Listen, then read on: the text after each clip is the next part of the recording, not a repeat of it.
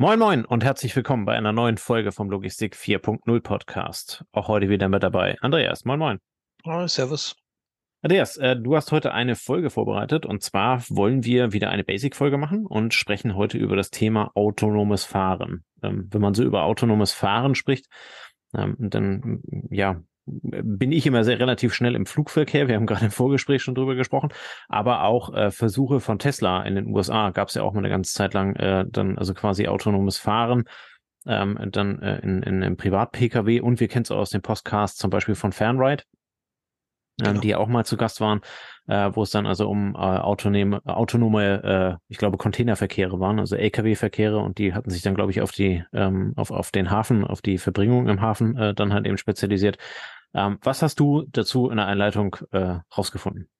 Genau, also wir machen heute mal so ein bisschen autonomes Fahren mit Blick auf den Lkw, aber wir ziehen viele Parallelen ähm, auch zu PKWs. Und du hast ja schon gesagt, bei Fanride war es ja auch so ein hybrides Modell, wo ein Fahrer noch am Schreibtisch sitzt, kann man sagen, und den LKW aus der Ferne steuert.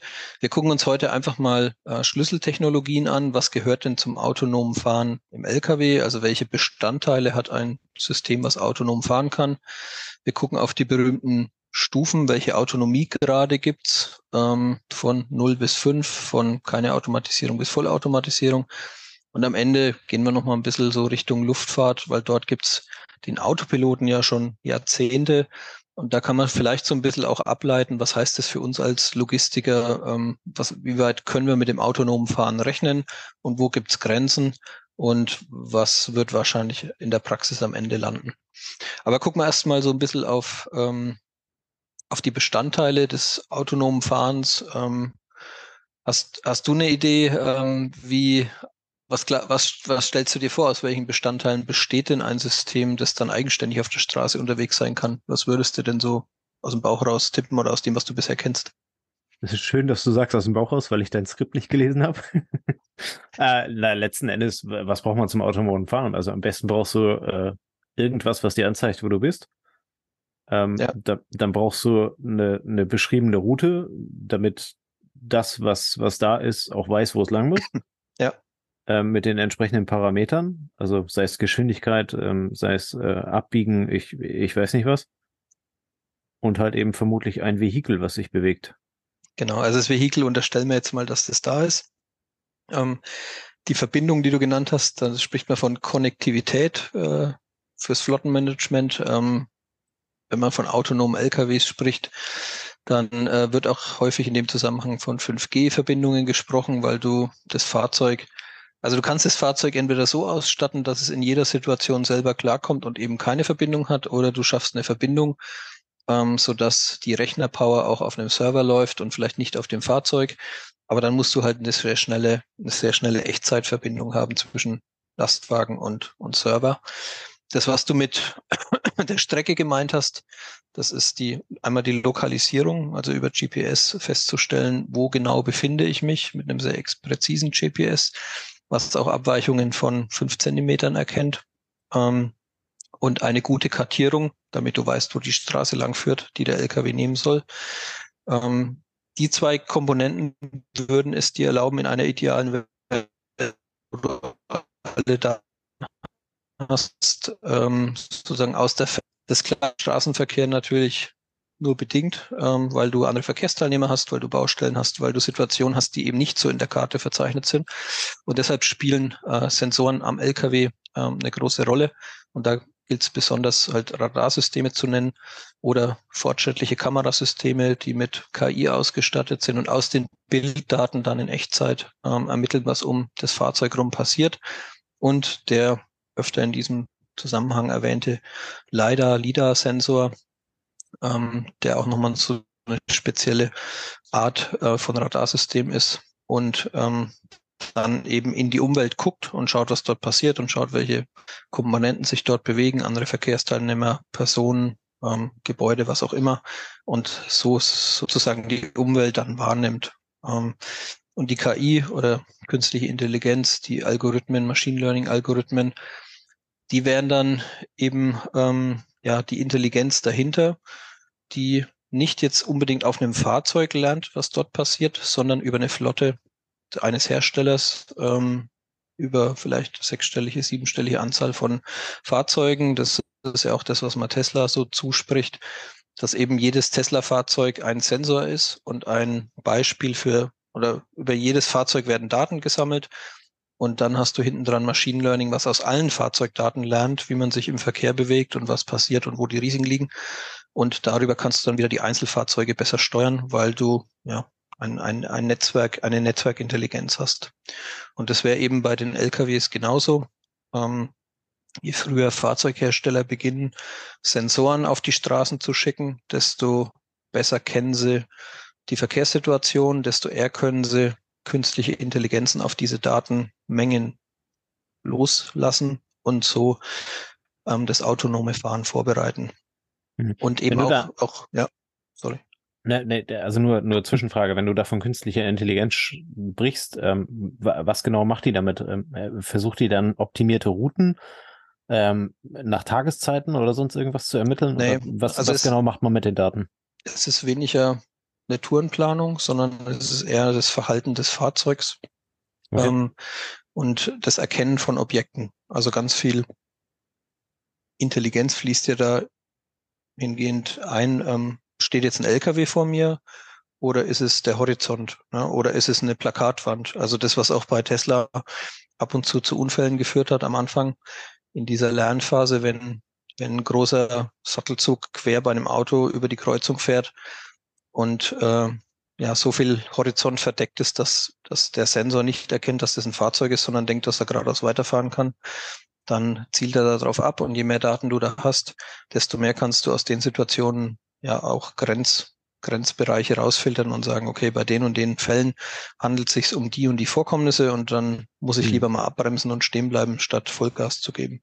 Also geht es eher um situative Daten und, genau. und weniger um, um allgemeine Daten für Strecken, genau. Touren, ich weiß nicht was. Ja, es, es ist beides, aber die Bilderkennung und das richtige Verhalten im Verkehr ist das Gros und ähm, die sag mal, Verifizierung der Karten, die du hast, ähm, die dynamische Anpassung der Karten, die du hast, das ist ein nachgelagerter Bereich und du kannst dann natürlich auch KI verwenden, um optimale Tourenplanung zu fahren, aber das ist eigentlich nicht Bestandteil des autonomen Fahrens unbedingt. Okay. Weil das, das autonome Fahren funktioniert auch theoretisch, ohne dass du eine dynamische Tourenplanung dahinter hast, die vom System selber generiert wird, aber kannst natürlich auch ähm, machen. Und aus diesen vier Hauptbestandteilen besteht dann sozusagen das System. Und äh, spannende Frage ist halt, kommst du dann so weit, dass dieses System für sich allein in Verkehrssituationen klarkommt oder, oder nicht klarkommt? Und um da zu unterscheiden, wann sprechen wir eigentlich vom autonomen Fahren, ähm, gibt es die Autonomie gerade, und das haben sicher, hat sicher der ein oder andere schon mal gehört. Das heißt, wenn ich autonomes Fahren Stufe 0 habe, keine Automatisierung, dann ist ein menschlicher Fahrer im LKW, hat die vollständige Kontrolle und hat keine Unterstützung von automatisierten Systemen. Wenn ich von Stufe 1 spreche, ist es das, was viele von uns schon kennen, Fahrassistenzsysteme. Das heißt, ein Tempomat ist vorhanden, aber der Fahrer bleibt in der Kontrolle des Fahrzeugs. Das kann auch ein Spurhalteassistent sein. Ähm, das wäre dann schon Stufe 2, Teilautomatisierung. Das heißt, das Fahrzeug übernimmt das Lenken, greift ein. Ein schlauer Tempomat gehört auch dazu. Ähm, das System beschleunigt eigenständig, wenn es merkt, ich kann nach vorne fahren, es bremst ab. Wenn es entsprechend äh, in eine Bremssituation, Stausituation kommt. Und dann gehen wir weiter auf Stufe 3. Bedingte Automatisierung. Ähm, das Fahrzeug kann die meisten Fahraufgaben erledigen wenn die Bestimmungen, wenn die, wenn die Bedingungen im Umfeld passen und äh, der Fahrer kann sich wirklich situativ aus dem Fahr, aus der Fahraktivität rausnehmen. Und ich glaube, da stecken wir momentan bei dem Pkw so teilweise. Aber die meisten Systeme, die heute auf der Straße fahren, sind ja noch so gestrickt, dass der Fahrer in der Überwachungssituation ist. Ähm, er muss aber bei der Stufe 3 immer noch jederzeit eingreifen können. Und dann gehen wir in Stufe 4 und Stufe 5 in eine höhere Automatisierung. Ähm, das Fahrzeug kann vordefinierte Szenarien ähm, abfahren.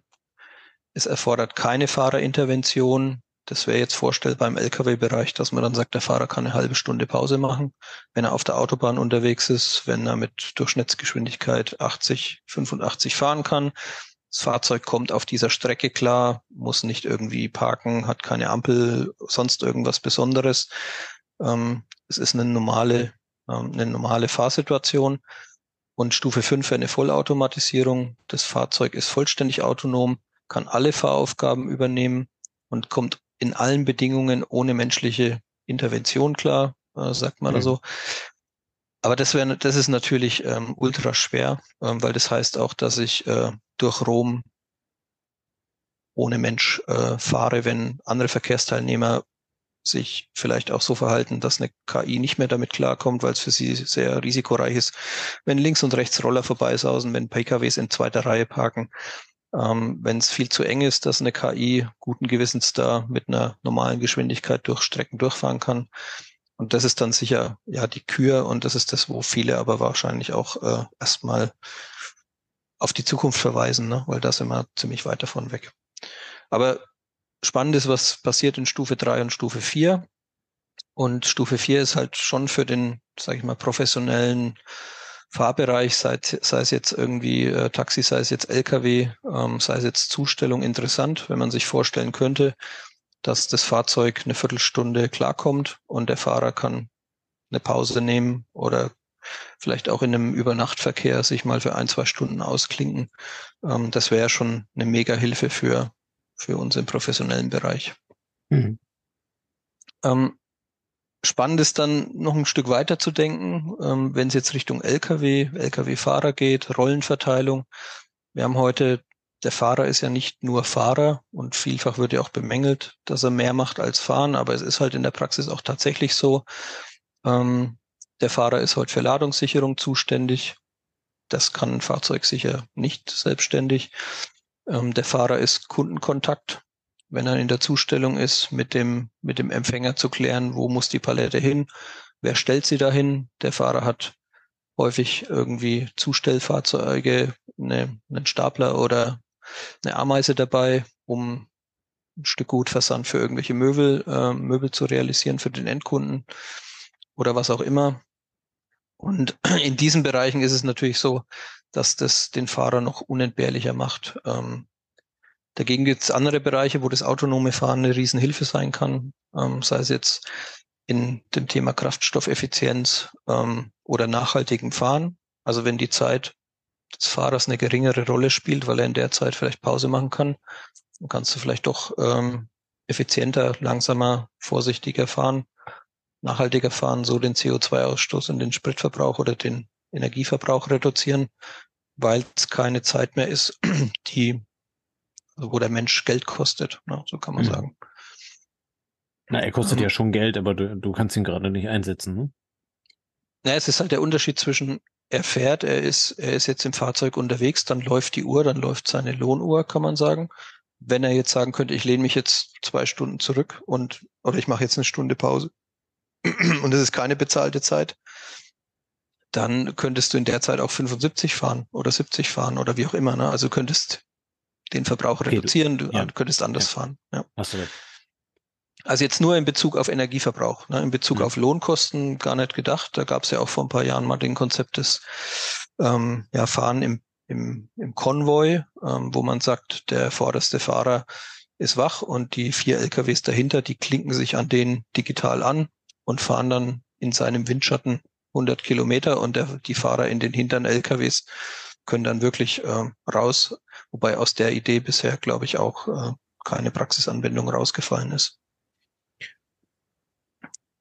Ähm, was gibt's noch? Ähm, der Fahrer natürlich, wo wir auch mit viel zu tun haben, wie, welche Rolle wird vom Fahrer an den Lägern vielleicht noch übernommen? Ähm, was passiert dort, ähm, wo er auch unentbehrlich ist?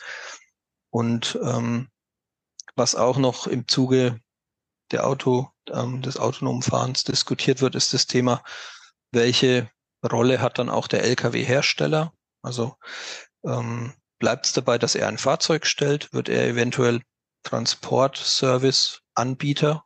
Ja, wenn du, wenn du eben dann eventuell einen autonomen LKW für gewisse Dienste von MAN ähm, mieten kannst, wenn das Fahrzeug, wenn wir jetzt weiterdenken, Stufe 4, Stufe 5, autonom anfahren könnte und sich selbst bereitstellen könnte. Was hätte das für Konsequenzen? Und auf einmal könnte der Lkw-Hersteller dann ja auch zum, ja, zum Spediteur werden, zum Transportdienstleister. Aber das ist schon sehr Zukunftsmusik und nach vorne gedacht. Da hat jetzt, da haben die letzten Jahre gezeigt, dass es die Umsetzung in die Praxis doch länger dauert als am Anfang erhofft. Aber so kommen wir wieder auf Startups wie Fanride. Das ist dann spannend. Die erkennen für sich eine Lücke, ähm, so wie jetzt Fanride eben ähm, die Bewegung auf dem, auf dem Hof, das ähm, Yardmanagement, das Umsetzen von Brücken, das Transportieren in Hafenumgebung, in abgesperrten Bereichen äh, für sich entdeckt hat und sagt, okay, dort können wir teilweise autonome Strecken zurücklegen. Wir haben aber auch immer wieder den Zugriff des Fahrers, des ja, Remote Controllers ähm, auf das Fahrzeug und dann kommt es zu Situationen, dass ein Lkw-Fahrer eben vielleicht fünf Fahrzeuge steuert weil die nur zu 20 Prozent den Menschen brauchen und die anderen 80 Prozent dann allein unterwegs sind und du so auch wieder ähm, ja, effizienter werden kannst. Also soweit mal der Abriss über welche Techniken sind da verbaut und wie sind die verschiedenen Stufen. Wie gesagt, wir werfen nochmal so einen Blick drauf, ein bisschen in die Luftfahrt. Dort gibt es den Autopiloten ja schon viel länger.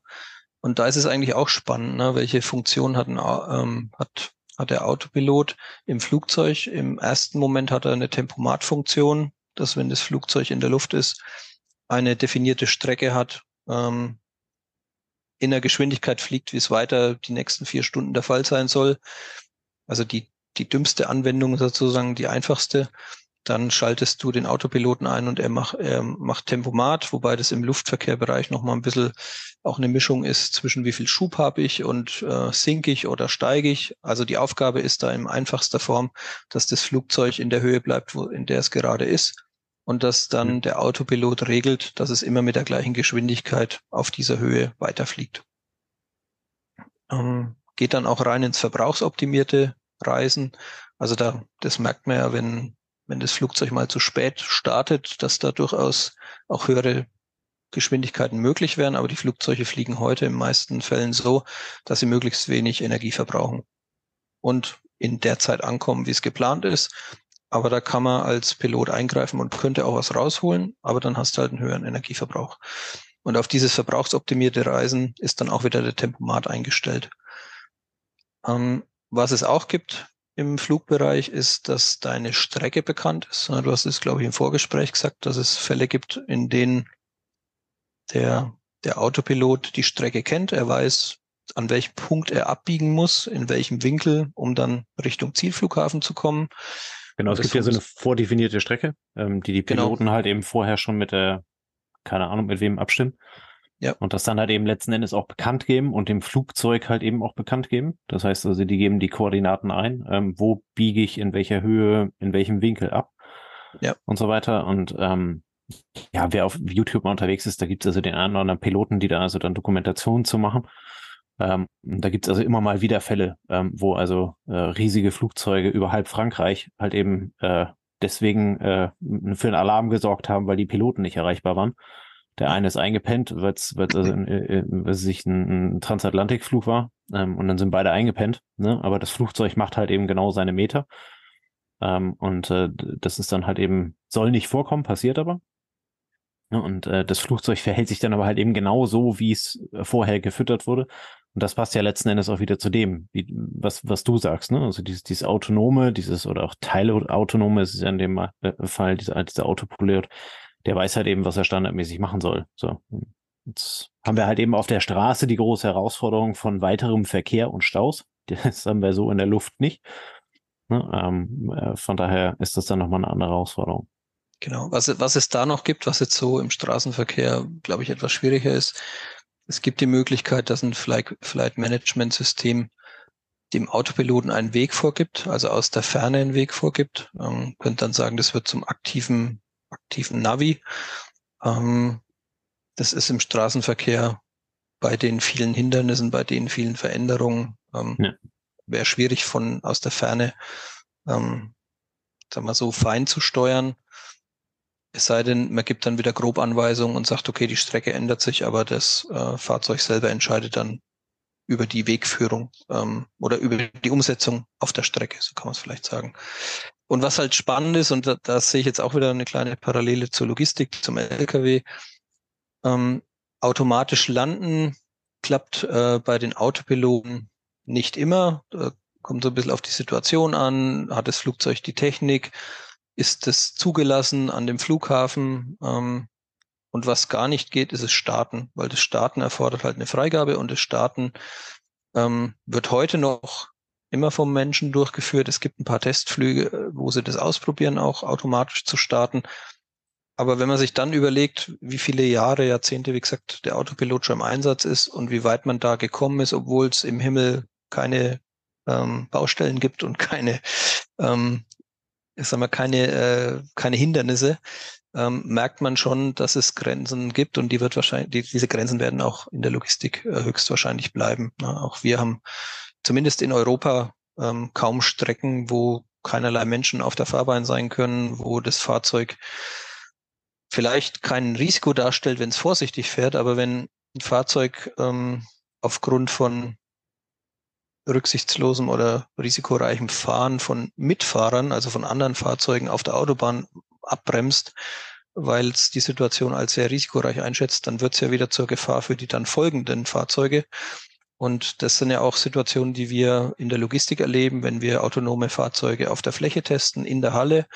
Und dann kommen Aussagen wie, ähm, ja, der behindert uns aber, ne, weil das autonome Fahrzeug dann viel, viel vorsichtiger fährt als der normale Mensch, viel früher abbremst, äh, viel defensiver sich gibt und dadurch aber das Verkehrsgeschehen insgesamt beeinflusst. Und ähm, das ist dann die große Herausforderung, weshalb die Pkw-Hersteller zumindest, die sich mit autonomem Fahren beschäftigen, sich in den USA viel leichter tun als in Europa, weil du in Europa viel ähm, komplexere Fahrsituationen hast. Jeder, der schon mal in Amerika, in den USA Auto gefahren ist, der kann das nachvollziehen. Das ist total easy ähm, im Vergleich zu, du bist in Europa in einer Stadt unterwegs, ähm, muss nicht mal eine Großstadt sein. Und dementsprechend wird der Lkw-Fahrer uns äh, so ein bisschen als Fazit jetzt aus der Zusammenfassung ähm, noch länger erhalten bleiben, weil die Rolle auch noch andere Tätigkeiten beinhaltet, weil ähm, unsere Fahrsituation das entsprechend erfordern und ähm, kann aber trotzdem dazu führen, dass das autonome Fahren eine Bereicherung auch für den Lkw-Fahrer wird, wenn es ihm zum Teil zumindest dann die Arbeit abnimmt, ähm, so dass er vielleicht, ähm, was die Pausensituation angeht, da etwas entlastet wird. Ist ja insofern eigentlich eine ganz spannende ähm, Parallele da zum Flugverkehr, was du, was du mhm. auch gerade sagst, ne? Ähm, der, der Pilot hat eine festgelegte Route, das ist ja grundsätzlich beim LKW auch denkbar, ne? mit den ja. ganzen Parametern, die du gerade gesagt hast, theoretisch auch vollautomatisch. Ja. Ne? Ähm, und äh, der, der Pilot oder das Flugzeug muss halt eben dann auf Situationen reagieren. Sei das also jetzt irgendwie ein Flugzeug, was später kommt, was durch muss, ähm, sei das eine Gewitterzelle oder ich weiß nicht was. Äh, die ja. haben ja dann auch immer mit Winden und Scherwinden und weiß nicht was alles zu tun, was ja dann halt eben übersetzt vielleicht einfach die Baustellen sind, ne, die wir auf unseren genau. deutschen Autobahnen haben. Und dann fliegt das Flugzeug halt eben mal nach links oder nach rechts weg, so wie wir dann halt eben mit dem LKW mal nach links oder nach rechts auf die Gegenfahrbahn müssen, um also äh, durch die Baustelle durchzukommen und solche Themen. Ähm, also insofern die, die, die Parallelität ist an der Stelle ja durchaus da.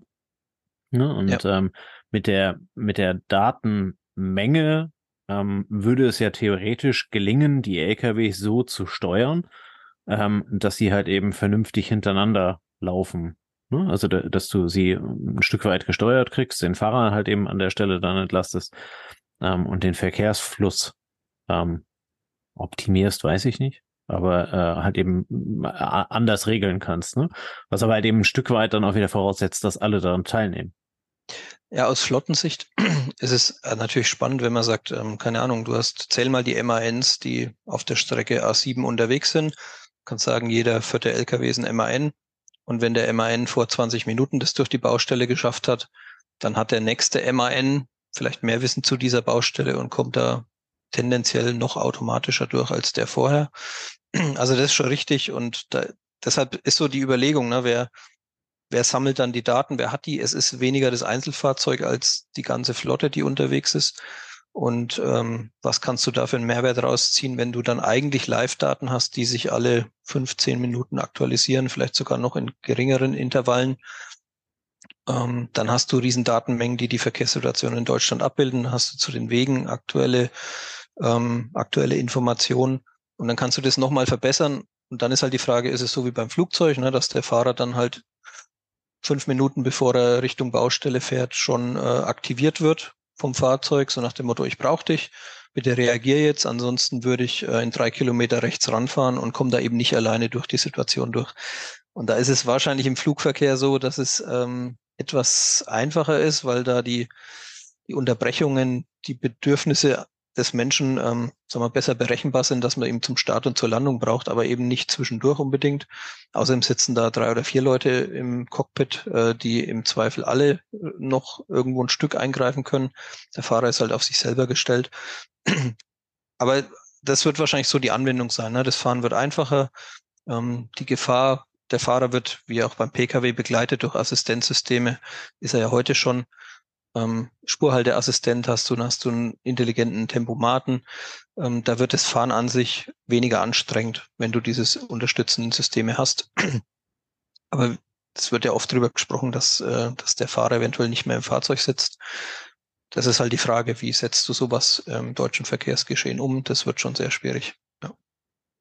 Wenn, spätestens, ja. wenn ein autonomes Fahrzeug dann äh, auf der besagten A7 oder A3 in der Baustelle einfach stehen bleibt, ähm, dann äh, ist die Frage, ob sich das wirklich fürs Gesamtsystem lohnt, ne, dass da keiner an Bord ist. Weil wer, wer steigt dann aus und aktiviert das Fahrzeug wieder, bringt es wieder aus der Baustelle raus. Was passiert mit äh, Auffahrunfällen im Nachgang, weil du hast ja immer noch nicht ähm, von heute auf morgen die ganze Flotte auf autonome Bet Betrieb umgestellt. Du wirst da bestimmt noch 20 Jahre teilweise mit Menschen auf dem Fahrzeug auch fahren, wenn morgen das möglich wäre, rein aus finanziellen Gründen. Ähm, selbst wenn es technisch möglich wäre, umzurüsten, hast du immer einen Hybridverkehr. Und ähm, da ist die Frage, was dann im Gesamtsystem funktioniert und was nicht. Ja. Ja. Dass wir der Autobahn eine zusätzliche Spur für autonome Fahrzeuge besorgen, ähm, ich glaube, da, da haben wir auch zu wenig Ressourcen den, in Deutschland. Den, den Invest, der dürfte sich vermutlich nicht rechnen. Nee. Genau. Ja. genau. Okay, ah, jetzt also, haben, wir, haben, wir, schon wieder sehr weit irgendwie aus, äh, ausgedacht äh, hier das Thema, aber ja, ist trotzdem mal interessant, sich so ein bisschen die Basics äh, zusammen zu puzzeln. Was gehört dazu? Was hat welche Bedeutung? Wie sieht's, wie gesagt, so im Querverkehr mal zum, zum Luftbereich aus? Ähm, wie weit kann man da hoffen, dass es geht und wie realistisch ist es, dass wir uns wirklich da, ähm, dass der Fahrermangel damit behoben wird? Ähm, je mehr man sich mit beschäftigt, desto weniger glaubt man das wahrscheinlich tatsächlich. Ja. Ja, Aber gut. Ja, vielleicht hat auch jemand mehr Ahnung und kann, uns, kann uns eines Besseren belehren und vielleicht sogar Erfahrung damit. Kommt gerne in den Podcast, genau. Genau. Herzliche Einladung an dieser Stelle. Wenn ihr damit uns quatschen wollt, dann gerne meldet euch bei uns. Ähm, ihr findet uns, äh, ja, LinkedIn, Instagram. Über die Seite irgendwie findet ihr uns schon, kein Problem. Und dann können wir gerne drüber sprechen. In diesem Sinne, vielen Dank fürs Vorbereiten, vielen Dank fürs Erklären, Andreas. Ähm, an der Stelle, wir hoffen, wir haben euch äh, einiges an Basic-Wissen mitgegeben zum Thema autonomes Fahren und äh, ja, verabschieden uns an der Stelle. Bis nächste Woche. Wünschen euch ein schönes Wochenende, viel Spaß und wir hören uns nächste Woche Freitag wieder. Bis dann, ciao, ciao. Servus, macht's gut. Das war eine neue Folge des Logistik 4.0 Podcasts. Wir möchten dir helfen, neue Themen im Bereich der Logistik zu entdecken zukünftige Entwicklungen und Trends kennenzulernen und dich mit anderen Logistikern zu vernetzen. Um regelmäßig zu neuen Folgen informiert zu werden, werde Mitglied in unserer Gruppe Logistik 4.0 auf LinkedIn oder folge den Logistik 4.0 Profilen auf Twitter, Facebook oder Instagram. Unsere Folgen werden mit Hilfe unserer Patreons produziert. Besonderer Dank gilt dabei unserem Patreon 4.0 der Firma Board. Weitere Informationen, wie auch du unseren Podcast unterstützen kannst, findest du auf unserer Homepage logistik4.0.de. Hast du einen interessanten Themenvorschlag oder möchtest du dich als Interviewgast bewerben, kontaktiere uns per Mail an logistik4.0 at gmail.com.